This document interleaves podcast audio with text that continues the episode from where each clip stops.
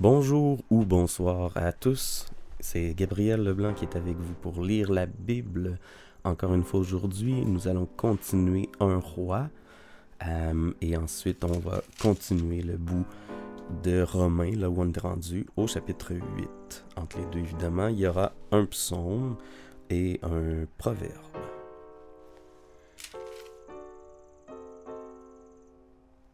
Un roi 12, 16 à 13, 34.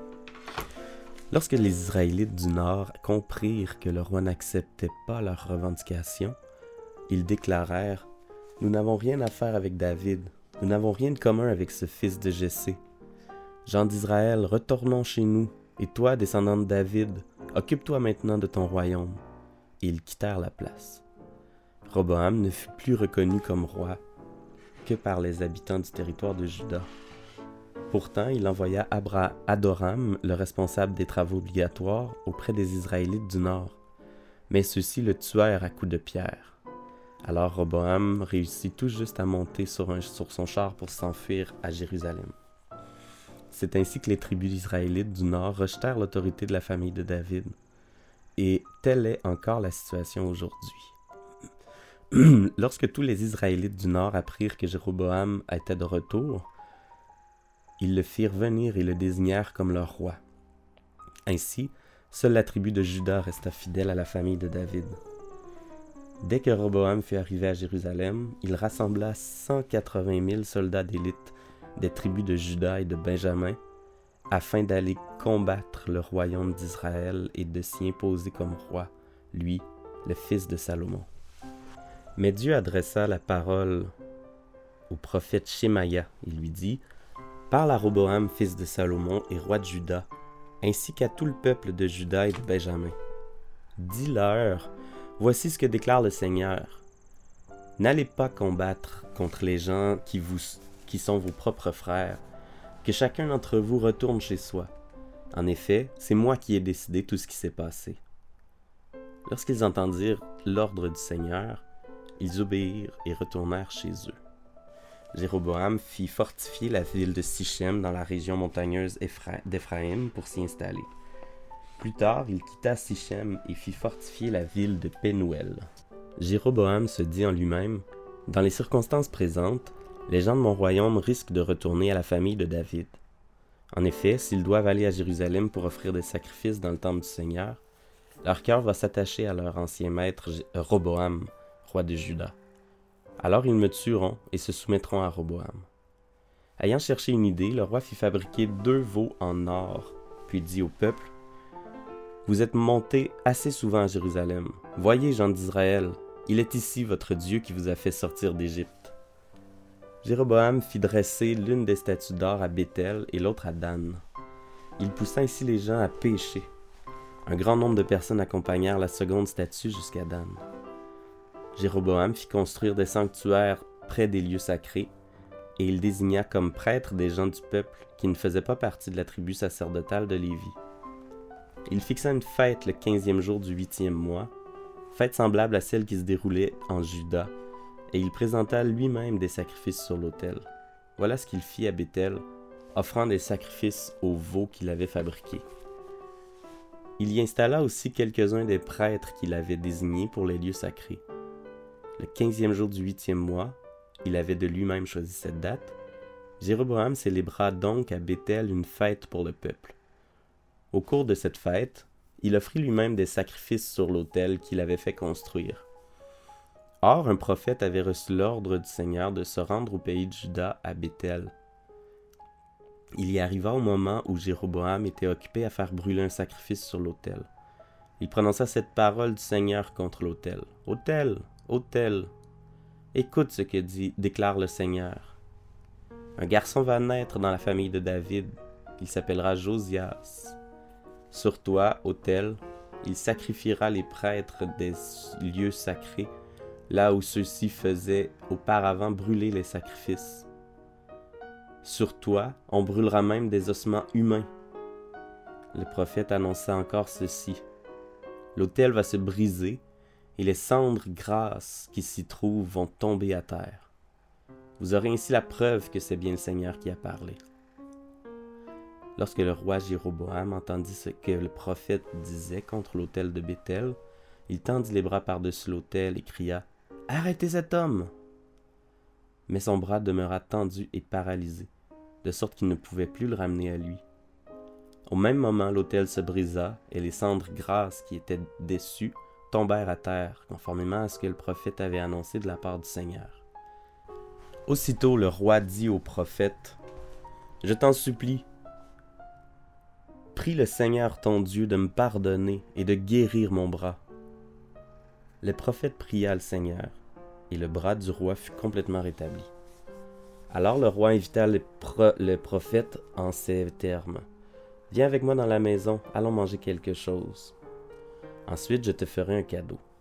Mais le prophète répondit au roi, Même si tu me donnais la moitié de ta fortune, je n'irai pas chez toi. Je ne mangerai pas une miette de pain, et je ne boirai pas une goutte d'eau en ce lieu. En effet, le Seigneur m'a ordonné ceci. Tu ne mangeras rien, tu ne boiras rien, et pour rentrer chez toi, tu passeras par un autre chemin que celui que tu auras suivi pour aller à Bethel. Il repartit donc par un autre chemin que celui par lequel il était venu. Or il y avait un vieux prophète qui vivait à Bethel. Ses fils vinrent lui raconter tout ce que le prophète venu de Juda avait fait ce jour-là à Bethel et ce qu'il avait dit au roi. Alors le père leur demanda Par où est-il reparti? Les fils allèrent voir par où il était parti.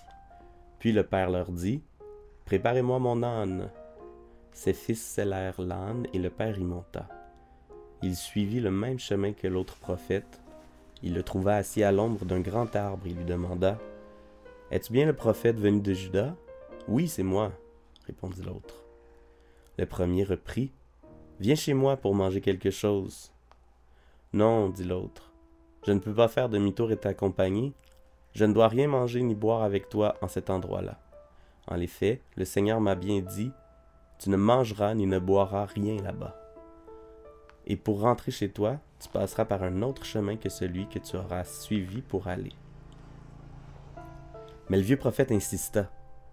Moi aussi je suis prophète comme toi, dit-il. Or, un ange m'a parlé de la part du Seigneur et m'a ordonné de te ramener chez moi, pour que tu puisses manger et boire quelque chose. En réalité, c'était un mensonge.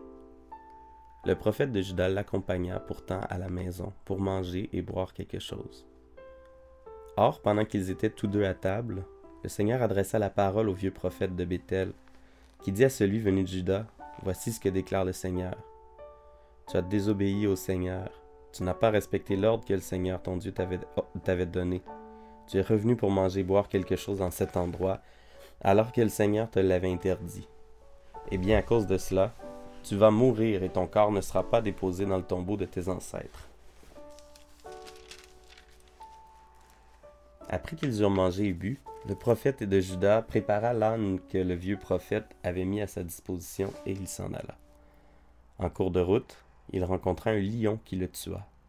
Son cadavre resta étendu en travers du chemin, tandis que l'âne et le lion se trouvaient chacun d'un côté.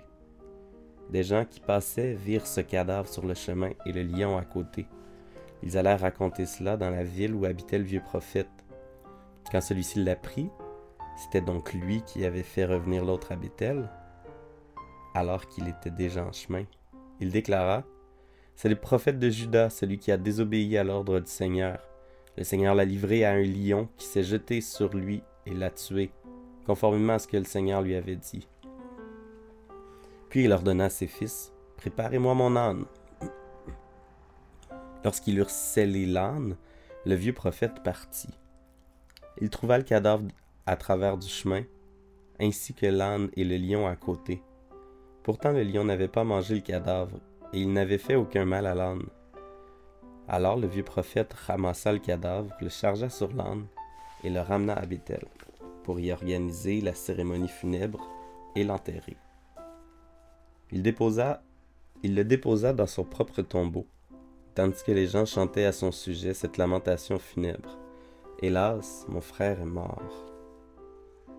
Après l'enterrement, le vieux prophète dit à ses fils, Lorsque je mourrai, vous m'enterrerez dans le même tombeau que ce prophète. Vous déposerez mon corps à côté du sien. car il a vraiment parlé de la part du Seigneur contre l'autel de Béthel et contre tous les sanctuaires des lieux sacrés qui se trouvent dans les villes de la Samarie. Ce qu'il a proclamé se réalisera certainement. Malgré l'avertissement qu'il avait reçu, le roi Jéroboam ne modifia pas sa mauvaise conduite. Il continua de désigner des gens du peuple comme prêtres des lieux sacrés. Si quelqu'un avait envie de ce titre, on le consacrait et il devenait prêtre des lieux sacrés. Cette conduite entraîna toute la famille de Jéroboam dans le péché, et c'est à cause de cela que cette famille fut éliminée et disparut complètement de la surface de la terre.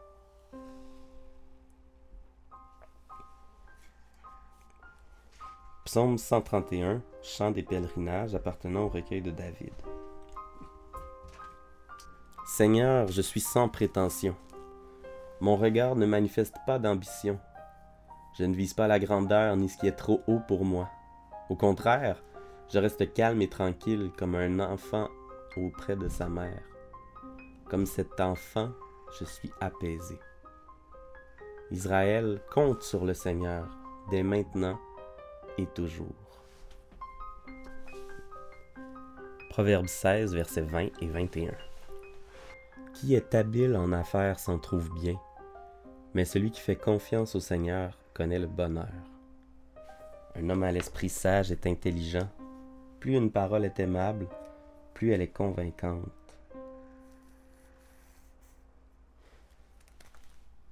Romains maintenant au verset 18 à 30 du huitième chapitre. J'estime que nos souffrances du temps présent ne sont pas comparables à la gloire que Dieu nous révélera. La création entière attend avec impatience le moment où Dieu révélera ses enfants, car la création est tombée sous le pouvoir des forces qui ne mènent à rien, non parce qu'elle l'a voulu elle-même, mais parce que Dieu l'y a mise. Il y a toutefois une espérance, c'est que la création elle-même sera libérée un jour du pouvoir destructeur qui la tient en esclavage et qu'elle aura part à la glorieuse liberté des enfants de Dieu. Nous savons, en effet, que maintenant encore la création entière gémit et souffre comme une femme qui accouche. Mais pas seulement la création. Nous qui avons déjà l'Esprit Saint comme première part des dons de Dieu, nous gémissons aussi intérieurement en attendant que Dieu fasse de nous ses enfants et nous accorde une délivrance totale. Car nous avons été sauvés, mais en espérance seulement. Si l'on voit ce que l'on espère, ce n'est plus une espérance. Mais si nous espérons ce que nous ne voyons pas, nous l'attendons avec patience. De même, l'Esprit Saint aussi nous vient en aide parce que nous ne sommes faibles en effet, nous ne savons pas prier comme il faut, mais l'Esprit lui-même prie à Dieu en notre faveur avec des supplications qu'aucune parole ne peut exprimer. Et Dieu qui voit dans les cœurs comprend ce que l'Esprit Saint veut demander, car l'Esprit prie en faveur des croyants, comme Dieu le désire. Nous savons que toute chose contribue au bien de ceux qui aiment Dieu, de ceux qu'il a appelés selon son plan car Dieu les a choisis d'avance. Il a aussi décidé d'avance de les rendre semblables à son Fils, afin que celui-ci soit l'aîné d'un grand nombre de frères. Ceux pour qui Dieu a pris d'avance cette décision, il les a aussi appelés. Ceux qu'il a appelés, il les a rendus justes devant lui. Ceux qu'il a rendus justes, il leur a aussi donné part à sa gloire. Et c'est la fin de notre lecture pour aujourd'hui. Seigneur Dieu, on vient ce soir te, prier, te supplier. On veut t'adorer. On veut t'adorer pour ta, gloire, pour la glorieuse liberté que tu accordes aux enfants de Dieu, pour la délivrance totale que nous apporte l'espérance de la vie que tu nous as donnée en Jésus. Merci Seigneur parce que même si on ne prie pas parfaitement, en fait on prie bien imparfaitement. Mais l'Esprit lui-même prie en notre faveur. Merci Seigneur de nous avoir choisis. Merci que toute chose contribue à notre bien, à nous qui t'aimons, bien et parfaitement, certes.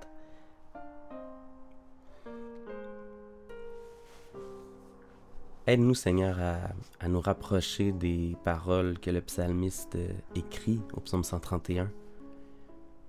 Aide-nous à ne pas viser la grandeur ni ce qui est trop haut pour nous.